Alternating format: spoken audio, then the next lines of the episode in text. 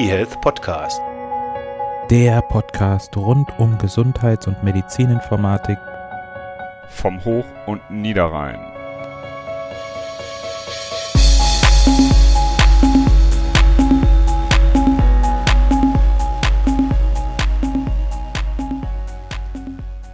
Hallo und herzlich willkommen zu einer weiteren Folge des eHealth Podcastes. Wir bewegen uns weiterhin im Dunstkreis des Krankenhaus-Zukunftsgesetzes. Wir haben uns diesmal einen Fördertatbestand herausgepickt, aber wir grasen natürlich noch alles Mögliche umrum ab. Und das Ganze machen wir mit einem Interviewpartner. Und zwar ist das Herr Brachmann von der DEGINA.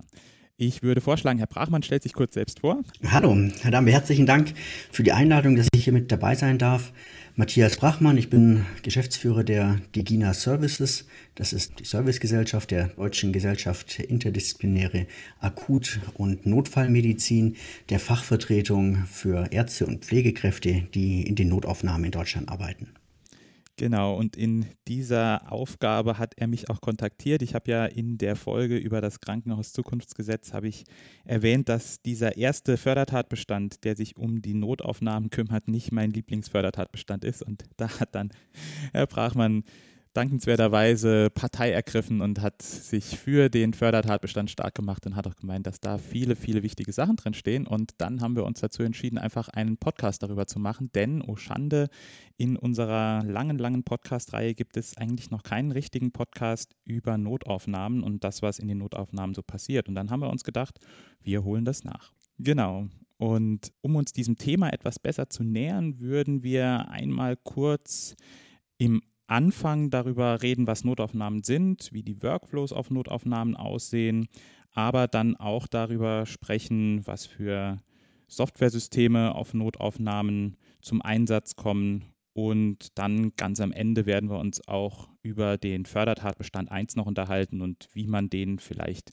günstigerweise in einer Notaufnahme umsetzen kann.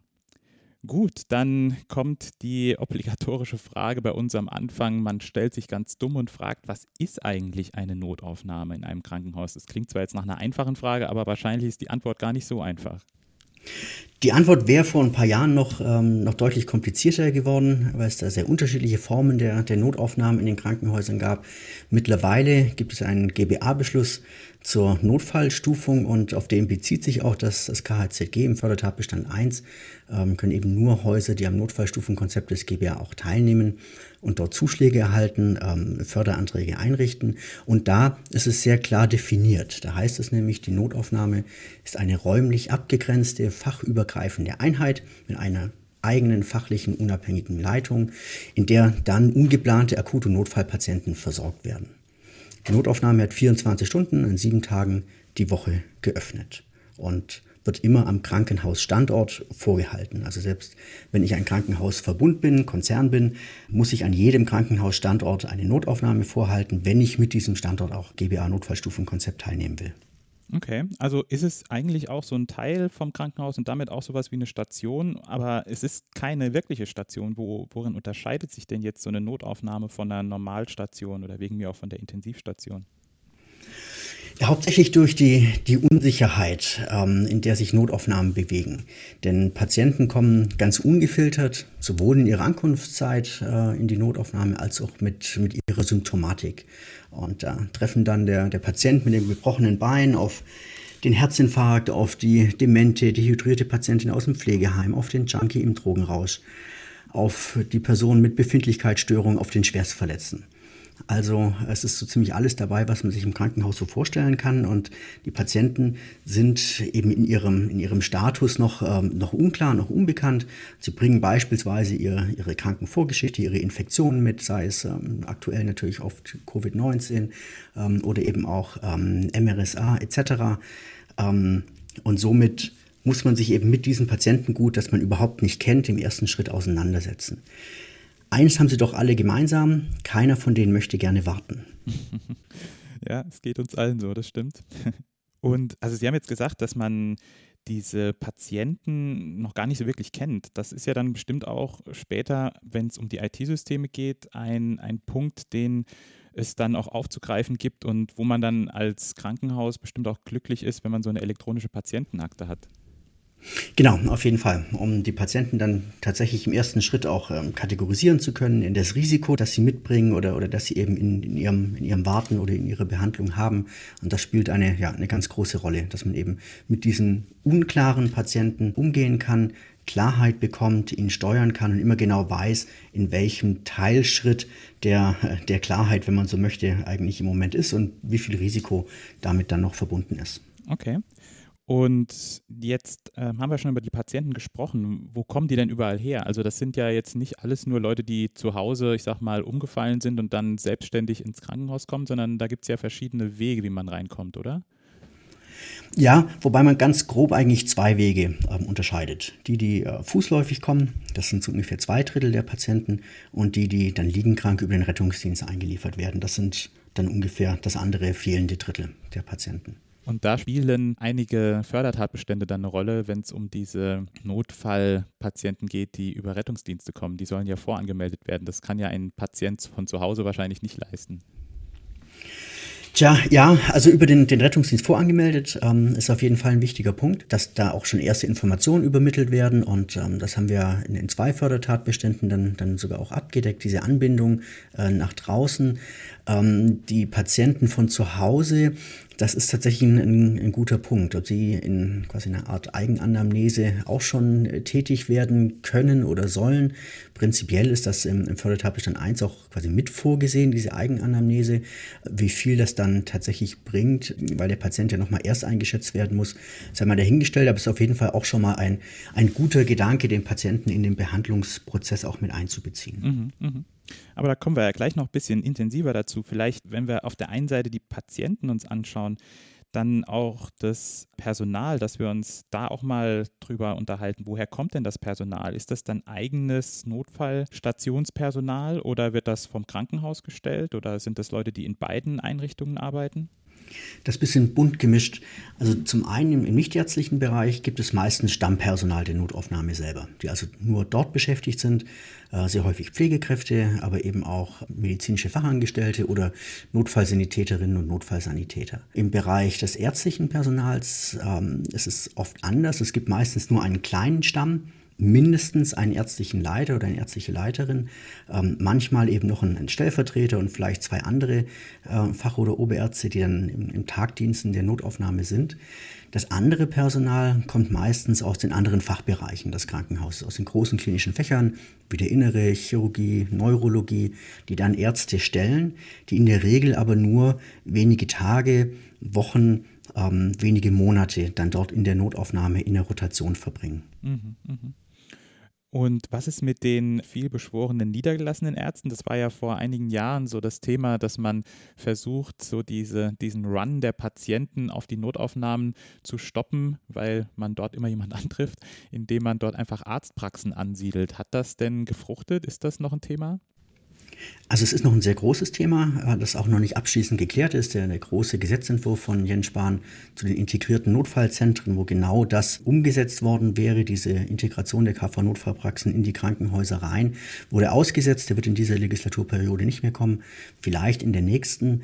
Aber es gibt schon viele regionale Strukturen, wo sich die KV-Ärzte, die KV darauf verständigt haben, ihre Praxen in die Notaufnahmen zu verlegen und ähm, dann dort unterschiedliche Symbiosemodelle einzugehen, wo sie zum Teil sehr eng miteinander arbeiten und zum Beispiel einen gemeinsamen Tresen haben. Ähm, häufiger ist es aber so, dass die, die KV-Notfallpraxis dann nur am Klinikum angesiedelt ist, die Zusammenarbeit ähm, leider noch nicht so eng ist, wie man sich das ähm, aus einer gesundheitspolitischen Perspektive oder als Patient gerne wünschen würde. Ja, und da kommen natürlich auch wieder die IT-Systeme ins Spiel, denn wenn man eng miteinander zusammenarbeitet, muss man natürlich auch irgendwie eng die Daten austauschen können. Und wenn eine Arztpraxis jetzt das eine System hat und das Krankenhaus ein anderes System und die nicht miteinander können, dann wird es wahrscheinlich schwierig. Absolut. Meistens sind es eben dann zwei Rechner, die nebeneinander stehen und ähm, komplett getrennte Systeme im Moment noch, ja. Okay dann würde ich sagen, kommen wir mal zu den Abläufen. Jetzt haben wir so den organisatorischen Rahmen grob umfasst, aber wie sieht es jetzt mit den Abläufen aus? Was ist so, so ein typischer Ablauf, wenn man jetzt sich einen Patienten anschaut, der einmal in Anführungszeichen durch das System Notfallaufnahme durchgeschleust wird? Wie verhält der sich und was muss er alles erdulden und erleiden? Zu Beginn ähm, geht es erstmal darum, ihn, ihn zu erfassen und in seine Dringlichkeit einzuschätzen. Das ist der, der erste Schritt. Das ist die berüchtigte Triage? Genau, Genau, da wird der Patient mittels eines, äh, eines Systems, da haben sich unterschiedliche Systeme in Deutschland ausgebreitet. Die bekanntesten sind das Manchester Triage und der Emergency Severity Index, wird er eingeschätzt in seiner Dringlichkeit, beziehungsweise beim Emergency Severity Index auch noch seines mutmaßlichen Ressourcenbedarfs, also wie viel Aufmerksamkeit er vom Krankenhaus und der, der Krankenhaustechnik dann, äh, dann wohl brauchen wird. Und ähm, nach dieser Dringlichkeitseinschätzung oder Ersteinschätzung geht es dann eben los. Je nachdem, wie dringend der Patient gesehen werden muss, wird er in der Behandlungspriorisierung eben vorgezogen, wird pflegerisch gesehen, ähm, ärztlich gesehen und äh, dann geht es meistens, zumindest für einige Patienten, äh, weiter in der Diagnostikschleife, dass sie eine Bildgebung bekommen, Labor bekommen etc., vielleicht noch ein Konsil über einen anderen Fachbereich.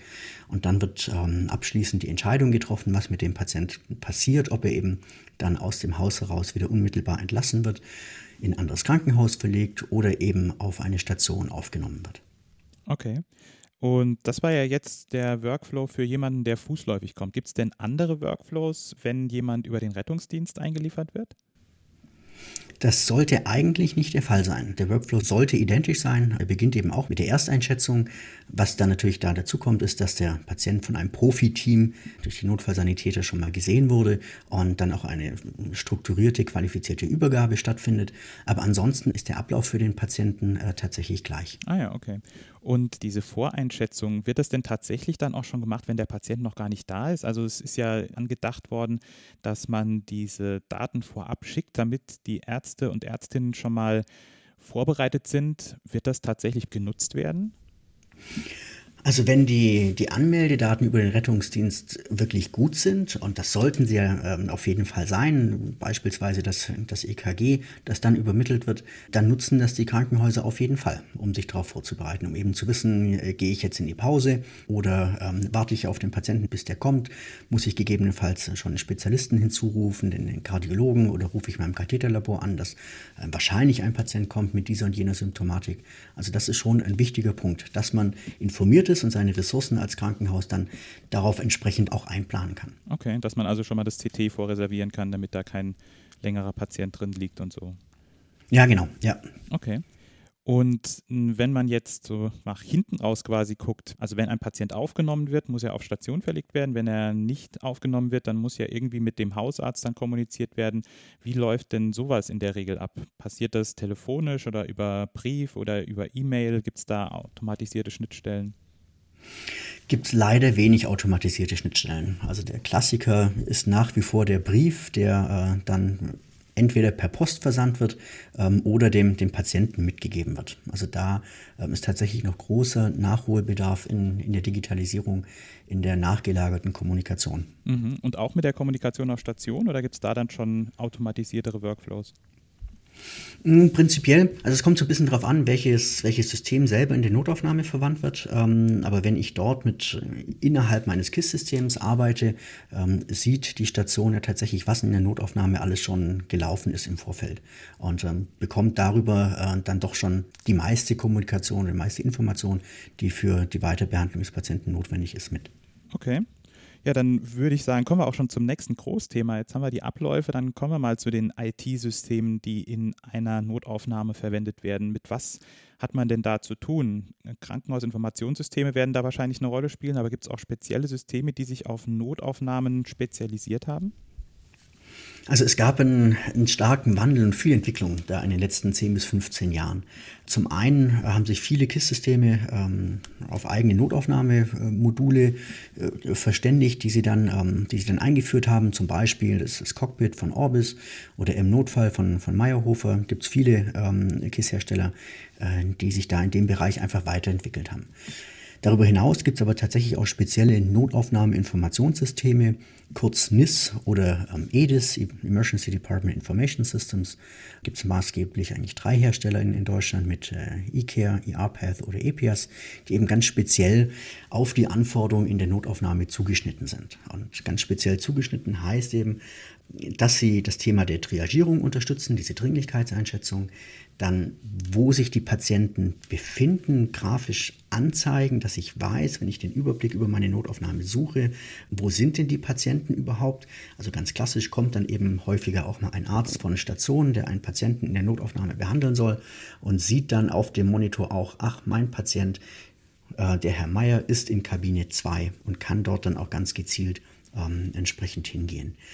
Und außerdem möchte ich eben meinen Behandlungsstatus angezeigt bekommen. Welche Neuigkeiten liegen zum Patienten vor? Sind bestimmte pflegerische To-Dos abgearbeitet beispielsweise? Ist ein neuer Laborparameter angekommen und den kann ich mir angucken und äh, bin dann schon einen Schritt in der Behandlung ähm, beim Patienten weiter.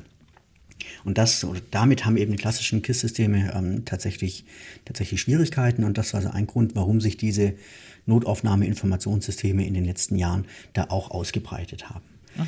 Wer ganz arm dran ist, hat weder das eine noch das andere, also kein Notaufnahmemodul, kein Notaufnahmeinformationssystem und muss eben sich mit dem KISS behelfen und ähm, ja, macht dann irgendwie eine Ambulanz oder eine, Station als, als Arbeitsplatz und äh, versucht darüber dann die Patienten entsprechend zu steuern. Okay, also sind so die Kernfeatures ähm, einmal die Einschätzung, die Triagierung, dann die Dokumentation und auch das Abhaken mit To-Do-Listen und dieses, ähm, wo befindet sich mein Patient, das Patiententracking. Ist denn dieses Patiententracking automatisiert oder macht man das einfach per Drag and Drop, dass man jetzt sagt, okay, der Patient sagt, er geht in die Kabine so und so, also ziehe ich ihn mal dahin? Oder gibt es da auch schon so Ansätze mit RFID oder mit irgendwelchen automatisierten Möglichkeiten? Also es gab dazu äh, vor, auch vor 10, 15 Jahren sehr, sehr viele Ansätze, die versucht haben, mit, mit, ähm, mit, mit RFID irgendwie die, die Patienten ähm, automatisiert zu tracken.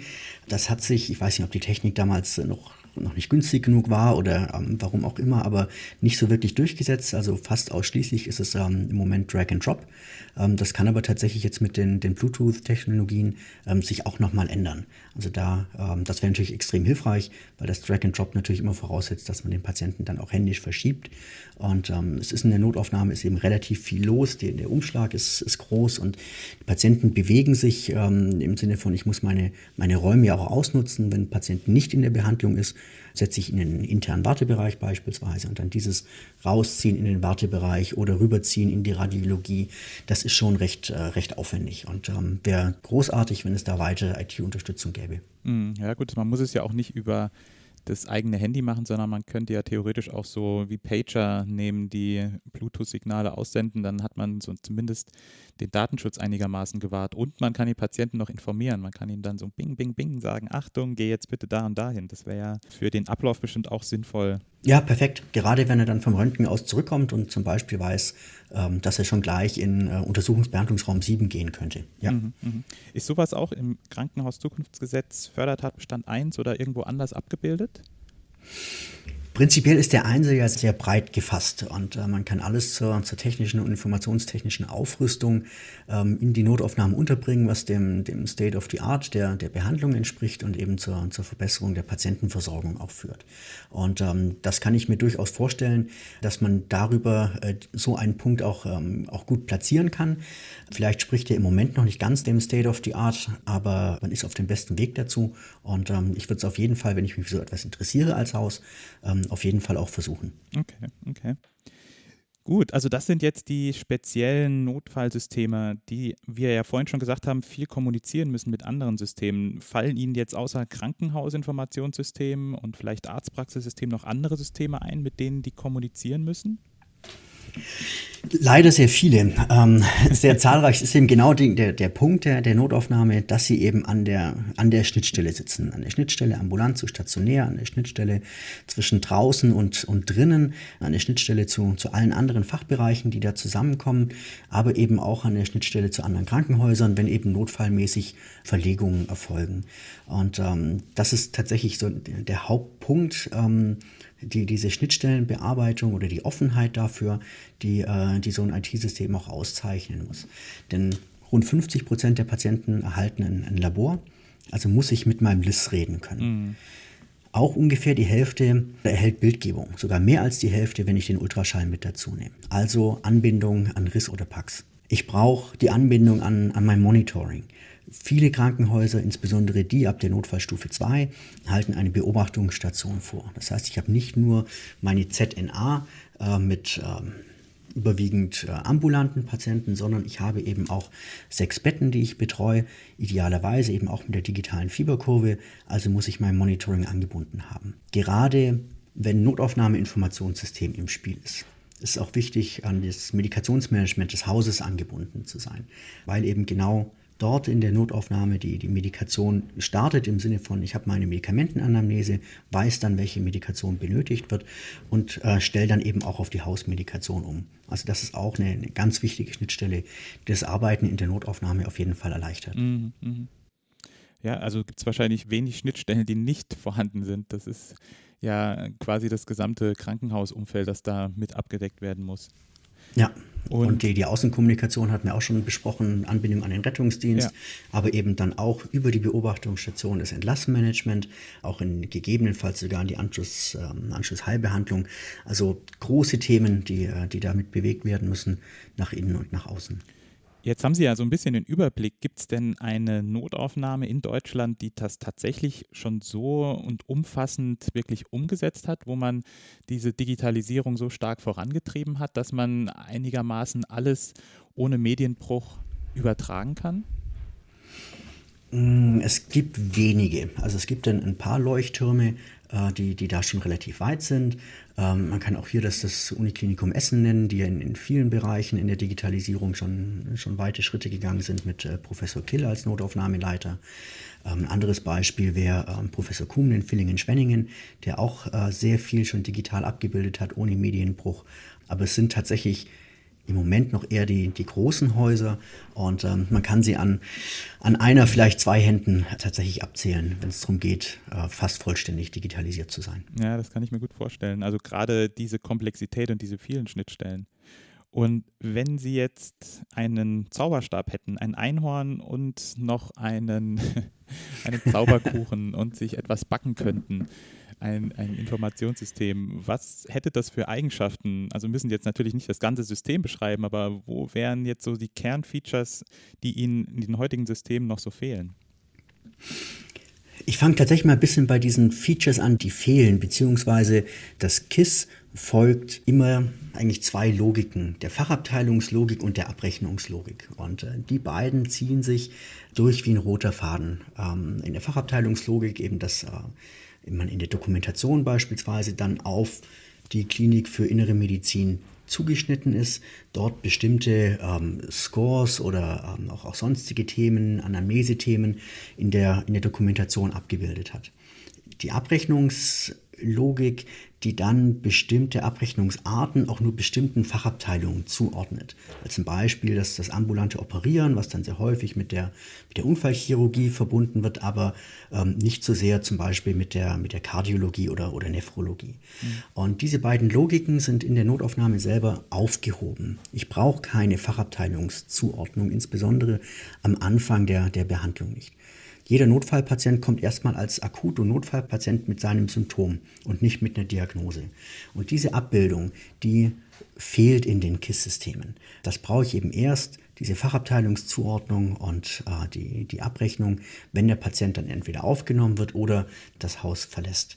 Und mich interessieren eben viel mehr Merkmale der, der Patientensteuerung, eben der Triagierungsstatus.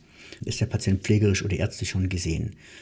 Gibt es irgendwelche ausstehenden Maßnahmen, die ich jetzt als, äh, als nächstes angehen kann? Das sind Themen, die, die in der Notaufnahme tatsächlich viel relevanter sind. Und mhm. deswegen, wenn ich mir eins malen könnte, dann wäre es offen für Schnittstellen, dass ich eben nach außen, nach innen alle möglichen Systeme äh, mit, mit einbeziehen kann.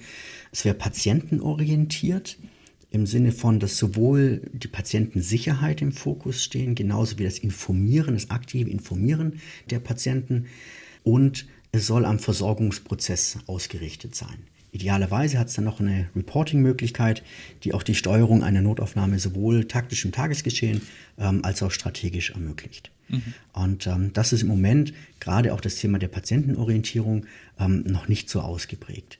Und Zur Patientenorientierung vielleicht noch zwei Beispiele. Zum einen bei der Patientensicherheit, dass ich eben die Triagierung mit unterstützenden Fragen hinterlegt habe, dass insbesondere nach einem bestimmten Zeitintervall reevaluiert wird. Wenn eben der Patient noch wartet, nach 40, 50, 60 Minuten aktiv in der Pflege mitgeteilt wird, dieser Patient muss jetzt nochmal angeschaut werden, um eben weiter risikoarm arbeiten zu können bei der Patienteninformation zum Beispiel auch eine prognostizierte Wartezeit anzugeben. Wenn ich im Wartebereich sitze und weiß, es sind noch zwei bis drei Patienten vor mir im Behandlungsprozess, dann kann man es tatsächlich relativ gut kalkulieren, prognostizieren, dass man jetzt eben noch 20 bis 30 Minuten wartet. Und mhm. informierte Patienten sind in der Regel eben deutlich kooperativer und fühlen sich auch besser in der Notaufnahme als uninformierte. Ja, also muss man ja ganz ehrlich sagen, dass die bisherigen Hersteller von Informationssystemen im Krankenhaus den Patienten noch gar nicht so wirklich im Fokus hatten. Also den Patienten mit ins Boot zu nehmen, ihm Informationen an die Hand zu geben, ihn ja eben auch Fragen zu stellen, das war nicht im Fokus, weil es einfach auch technisch schwer umsetzbar war. Ich sag mal, man hat die, die Geräte für den Arzt, für die Ärztin, man hat vielleicht noch ein Tablet für das Pflegepersonal, aber was gibt man dem Patienten dann in die Hand? Und das ist, glaube ich, tatsächlich auch ein Problem und sollte ja jetzt dann hoffentlich auch mit dem Krankenhauszukunftsgesetz irgendwie angegangen werden. Ja, also da, ich erwarte da tatsächlich auch in den nächsten ähm, Monaten bis natürlich Jahren ähm, viele große Schritte. Und ich glaube, die Notaufnahme ist ein ganz interessanter Punkt, dort auch mit, ähm, ja, mit Digitalisierung zu, zu experimentieren. Und das würde ich eben auch aus diesem Fördertatbestand 1 mit herausnehmen. Er ist ja sehr breit formuliert, ähm, dass man dort die Möglichkeit hat, eben auch eine, eine smarte ZNA, wenn man das, äh, das Wort so verwenden möchte, mit, mit aufzubauen und den Patienten tatsächlich ähm, in den Mittelpunkt zu stellen. Ja, und dann sind wir eigentlich auch schon beim, beim letzten Thema, dass wir uns den Fördertatbestand nochmal anschauen. Ich habe ja ihn etwas schlecht geredet, vor allem weil ich ihn so allgemein fand und so wenig greifbar, aber jetzt wird mir immer mehr klar, dass es vielleicht gar nicht möglich ist, ihn wirklich spezifisch zu fassen und dass es wahrscheinlich auch der, der Sachlage nicht gerecht würde, wenn man ihn zu eng fassen würde, dann würde man die einzelnen Notaufnahmen ja zu sehr gängeln und an die Hand nehmen. Ich glaube, die wissen teilweise schon selbst, wo sie ihre Bedürfnisse haben und vielleicht kriegt man ja auch über das Reifegradmodell es hin, dass man dort den Notaufnahmen dann auch eine, ja, eine Roadmap hingibt. Aber schauen wir uns den jetzt nochmal an. Sie haben ja schon gesagt, er ist etwas allgemein gehalten. Was ermöglicht er denn die Notaufnahmen? Und im zweiten Schritt dann vielleicht auch, wie werten Sie denn von der Branche das Ganze? Eher positiv, eher negativ, eher neutral? Ja, er ist ja sehr allgemein gehalten, ähm, der, der, der Fördertatbestand. Er ermöglicht prinzipiell die, die technische, informationstechnische äh, Aufrüstung oder Anpassung an den Status quo, idealerweise eben äh, in, in, Kombination mit einer Verbesserung auch der Patientenversorgung. Es gibt ja die Muss-Kriterien auch der anderen Fördertatbestände und in der Notaufnahme sind es eben drei Punkte, die mit einer Oder-Verknüpfung belegt sind. Eben einmal die Notaufnahme grundsätzlich technisch aufzurüsten, an den aktuellen Stand der Technik anzupassen. Der zweite Punkt ist, Patientinnen und Patienten zu ermöglichen, eine digitale Eigenanamnese durchzuführen auf Basis von digitalen Fragebögen, was prinzipiell schon, ähm, schon ein interessanter Punkt ist, den auch viele Notaufnahmen, denke ich, aufgreifen werden. Und als dritten Punkt eben das Anschließen und Aufbau von Anwendungen zum telemedizinischen Austausch mit Rettungsdienst, Leitstellen, nachgelagerten Stellen wie, wie MVZs etc. Das sind die drei Punkte. Innerhalb dieser drei Punkte gibt es aber sehr wenig Spezifika, die, die geregelt sein müssen.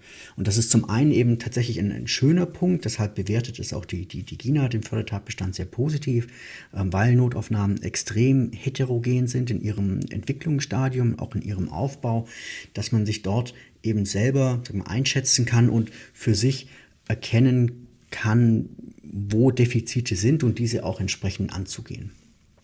Auf der anderen Seite ist natürlich sehr schwierig. Das KZG als solches setzt ja an ganz vielen Punkten an und insbesondere natürlich im Bereich IT, auch bei den IT-Leitungen. Und die haben natürlich nicht unbedingt das tiefe Notaufnahmeverständnis. Und ähm, da braucht es einen ganz engen Schulterschluss zwischen Notaufnahmeleiter, der äh, sagen kann, was er braucht, und eben auch der IT, die A sagen kann, wie das Ganze in den Krankenhaus Zukunftsfonds, insbesondere Förderanträge eingewebt werden kann, was ja alles andere als, äh, als trivial ist und vielleicht auch einen Impuls zu geben aus der IT-Sicht, ähm, welche Möglichkeiten es gegebenenfalls denn äh, ja, in der gesamten Digitalisierung des Hauses gibt, damit das der Notaufnahmeleiter auch mit einordnen kann. So schön eben diese Offenheit im, im ersten Schritt ist, ähm, ist es für die Umsetzung, glaube ich, ähm, tatsächlich besonders anspruchsvoll. Und wenn dann dieser Austausch nicht, nicht da ist, der enge Austausch, dann wird es, glaube ich, für den Förderantrag sehr, ähm, ja, sehr schwierig. Mhm.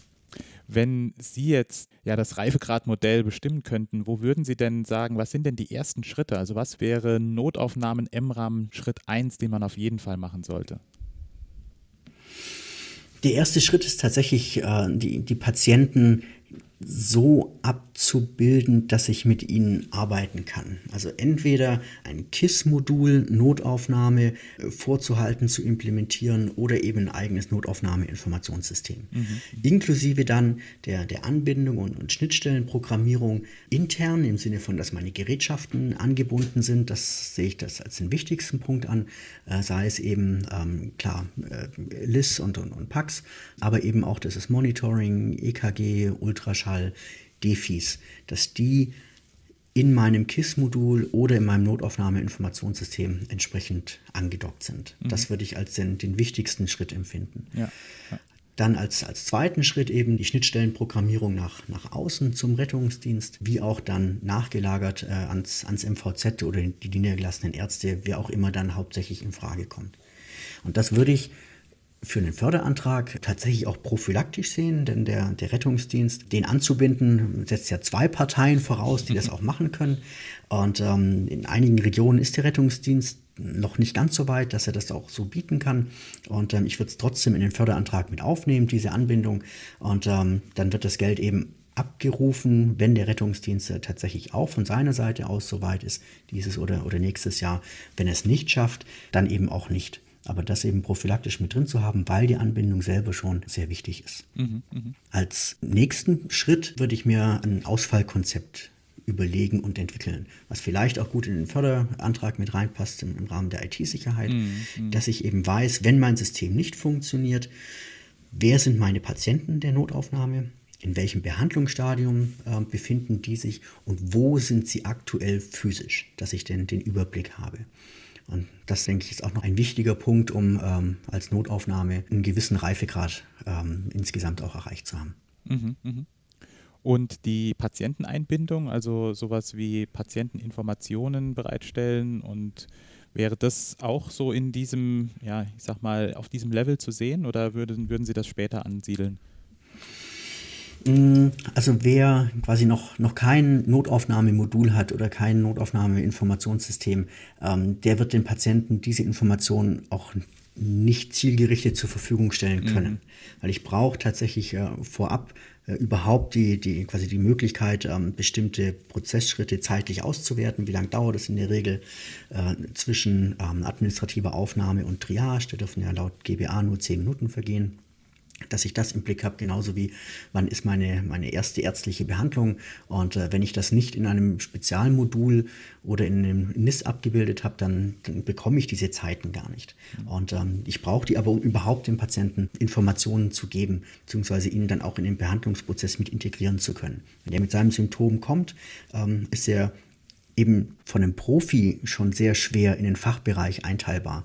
Für den Amateurpatienten selber ist das fast nur im Ausnahmefall möglich, dass äh, treffsicher auch sagt, klar, wer verletzt ist, weiß, dass in den Unfallchirurgie gegebenenfalls muss, aber bei allen anderen äh, Krankheitsbildern ist das schon sehr, sehr schwierig, welcher Fachbereich für mich jetzt zuständig ist.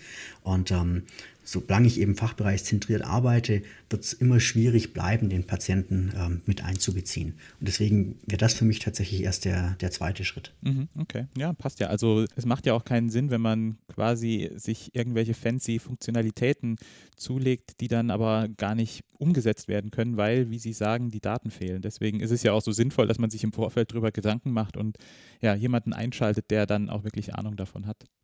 Und das absolute Last Feature in 15 Jahren, wenn Ihnen gar nichts mehr einfällt und wenn Sie quasi schon alles haben und das würden Sie dann auch noch gerne haben. Was wäre das, wenn Sie jetzt noch dem schönen Kuchen noch ein Sahnehäubchen oben drauf setzen könnten?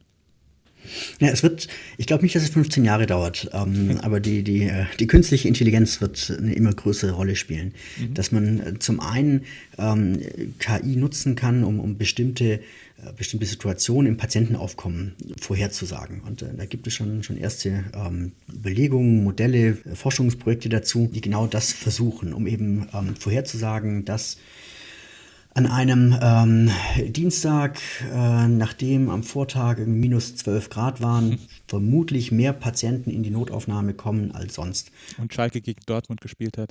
Ja, genau. Gut, ich meine, das kann man, glaube ich, mit ähm, äh, ja, schon so vorhersagen, dass das ein, ein höheres, höheres Aufkommen bedingt. Ähm, aber eben so, so, Zufallsparameter, die, die da noch mit einbezogen werden können. Und äh, das wird auf jeden Fall eine, eine große Rolle spielen, dass ich insgesamt besser planen kann. Und dann natürlich auch die, die klinischen Entscheidungsfindungsunterstützungssysteme, ähm, die es ja schon gibt, die aber, glaube ich, für die Notfallmedizin noch, noch deutlich ausgebaut werden können, die eben über bestimmte Scores, schon Aufnahmewahrscheinlichkeiten äh, kalkulieren, ähm, Intensivstationenaufenthalt äh, beispielsweise, um einfach diese, ja, das medizinische Know-how, was in der Notfallmedizin sich gerade weiterentwickelt international, insbesondere eben auch in Deutschland, weil die, die klinische Notfallmedizin ähm, erst seit kurzem eine Zusatzweiterbildung Weiterbildung bekommen hat, dass sie tatsächlich auch noch intensiver betrieben werden kann, dass man daraus Informationen gewinnt, die dann für den Behandlungsverlauf entscheidend sind. Ich glaube, diese Unterstützung, die gibt es im Moment äh, in den, den, den NIS-Systemen und den Modulen nicht. Die würde ich mir wünschen, einfach um dem Thema Patientensicherheit noch mehr Rechnung zu tragen. Okay, ja, das ist doch ein schöner Ausblick. Welche anderen Fördertatbestände haben denn noch was mit der Notaufnahme zu tun und sollten denn noch berücksichtigt werden? Ich glaube, es ist wichtig, die, die Notaufnahme ähm, eben als Teil des Gesamtkrankenhauses zu sehen. Und ähm, in anderen Fördertatbeständen steckt eben auch immer wieder ein Thema drin, was auch für die Notaufnahme relevant sein kann. Sei es Fördertatbestand 2, ähm, dass man im, im, Patientenportal eben das Thema der Eigenanamnese ist zwar auch in der Notaufnahme selber mit drin, ähm, aber wenn man sich ohnehin ein System überlegt, dass man da die, die Notaufnahme mit berücksichtigt. Genauso das Thema eben dann der Terminbuchung, dass man aus der Notaufnahme heraus Termine buchen kann in anderen Bereichen des Krankenhauses. Das wird schon bei dem ähm, ja, oft dem Exit-Problem der, der Notaufnahme, die Patienten eben nicht schnell genug loszubekommen oder fertig behandelt zu haben, dass sie dann auch entlassen werden können. Ähm, das wird da auf jeden Fall schon, schon sehr helfen oder auch im Fördertatbestand 3, das Thema der, der Spracherkennung, ähm, das spielt auch in der Notaufnahme eine Rolle, dass man da auch an die, an die ZNA ähm, entsprechend denkt. Genauso wie bei, bei Medikation, Medikamentenanamnese, ähm, dass man das mit auf dem Schirm hat, dass man die Lizenz für die Notaufnahmen mitkauft. Wir haben das Thema ähm, IVENA, äh, beziehungsweise eben die, diese, ähm, die Möglichkeit, äh, die, die Betten, Online-Bettenkapazitätsnachweis für Krankenhäuser zu erbringen. Ähm, da spielt die Notaufnahme eine, äh, eine große Rolle. Also auch da würde ich unbedingt mit dran denken, ähm, die Notaufnahme mit, mit einzubeziehen. Ähm, genauso beim Fördertatbestand 9, äh, wenn es eben um die Netzwerke geht, zu überlegen, äh, welche telemedizinischen Konsile beispielsweise interessant sein können in der Notaufnahme ähm, bei Patienten, die ähm, Symptomen kommen, die nicht im eigenen Haus abgebildet sind. Mhm. Zum Beispiel aus der Dermatologie, HNO, Uro, dass ich einfach ähm, die Möglichkeit habe, schnelle telemedizinische Konsile zum Maximalversorger, zur Uniklinik ähm, entsprechend äh, umsetzen zu können. Okay, das heißt, die Notaufnahme gibt es auch noch in ganz vielen anderen Fördertatbeständen und sollte dort auch mit berücksichtigt werden. Genau, einfach dran denken. Ähm, das wäre, glaube ich, für, für alle Beteiligten sehr hilfreich. Super. Gut, haben wir denn noch etwas vergessen? Etwas, was sich mit dem Krankenhaus-Zukunftsgesetz beschäftigt und mit der Notaufnahme, was auf jeden Fall noch erwähnenswert ist? Ich glaube, wichtig ist es tatsächlich, die äh, Fördertatbestände in der Gesamtheit zu betrachten, insbesondere dann, wenn es darum geht, ähm, dass die Fördergelder nicht ausreichen äh, für das Vorhaben der, der Krankenhäuser, sich ähm, entsprechend digital zu, zu transformieren, spielen natürlich die Fördertatbestände eine besondere Rolle, die mit einer Strafzahlung verbunden sind. Ähm, dazu gehört die, die Notaufnahme nicht dazu. Trotzdem ähm, kann ich nur äh, dafür plädieren, die, die wichtigen Schritte der Digitalisierung in der Notaufnahme auch zu gehen, ähm, denn sie ist eben die Schnittstellen, Abteilungen, alle Bereiche nach innen und nach außen. Und selbst wenn ich mich in allen anderen Bereichen des Krankenhauses digital gut aufgestellt habe, das in der Notaufnahme aber nicht tue, nur weil das im Förderantrag nicht mit einer, einer Strafzahlung verbunden ist, ähm, dann werde ich wahrscheinlich insgesamt als Krankenhaus doch nicht weiterkommen, weil über die Hälfte der stationären Patienten kommt über die Notaufnahme ins Haus und dieser Teilbereich muss eben auch hervorragend funktionieren und es ist eben eine Visitenkarte nach außen. Ähm, die meisten Patientenkontakte in einem Krankenhaus werden über die Notaufnahme äh, vorgenommen und ähm, daran werden die Krankenhäuser eben auch zumindest von der Bevölkerung gemessen werden, ob sie sich digital gut aufgestellt haben oder nicht. Das ist doch ein schönes Schlusswort. Und mit dem Schlusswort enden wir dann und haben hoffentlich ein schönes Plädoyer und eine Lanze gebrochen für die Notaufnahmen. Und ja, ich bedanke mich auf jeden Fall für die tiefen Einblicke und wünsche Ihnen viel Erfolg, dass Sie die Notaufnahmen auf den neuesten Stand bringen. Ja, vielen Dank, dass ich mit dabei sein durfte. Dankeschön. eHealth Podcast. Der Podcast rund um Gesundheits- und Medizininformatik vom Hoch- und Niederrhein.